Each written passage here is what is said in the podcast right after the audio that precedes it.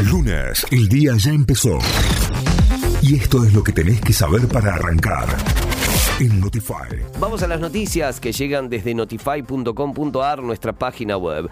El Gabinete Nacional tiene un nuevo viceministro de Economía. Se trata de Gabriel Rubinstein, quien asumirá como secretario de Programación Económica. La confirmación llegó por parte del ministro de Economía, Sergio Massa, a través de su cuenta de Twitter. Su designación está prevista desde hace tiempo. Sin embargo, según Massa, Rubinstein debía resolver cuestiones familiares y contractuales. Hoy se reúne el Consejo del Salario para definir actualización de los sueldos. La sesión está prevista para las 14 horas, donde participarán dos representantes de cada sector en la comisión técnica.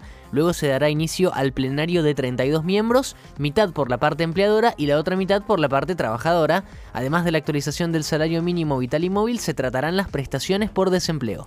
El Poder Judicial de Córdoba restablece los servicios internos tras el ciberataque. El área de modernización de tribunales adelantó que se restablecieron los servicios internos, mientras que el plan de contingencia continuará hasta el próximo miércoles. Por otro lado, se restableció la comunicación a través de mails y se está trabajando en la modificación de contraseñas de 8.000 terminales. Por esto, las comunicaciones de abogados y ciudadanos en general con el Poder Judicial de la provincia aún no está habilitado cambios en el gabinete municipal de la ciudad de Córdoba, la municipalidad comunicó varias modificaciones en la orgánica del gabinete, tendientes a agilizar las acciones y poder aplicar con mayor celeridad las decisiones que se toman en la administración Yarlora.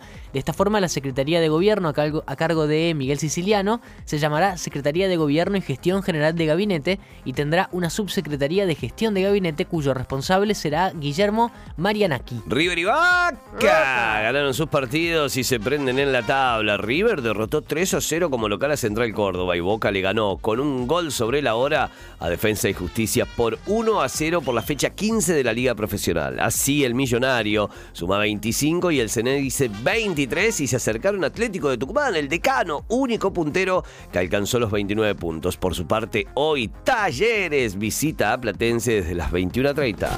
Notify, las distintas miradas de la actualidad para que saques tus propias conclusiones. De 6 a 9, Notify, plataforma de noticias.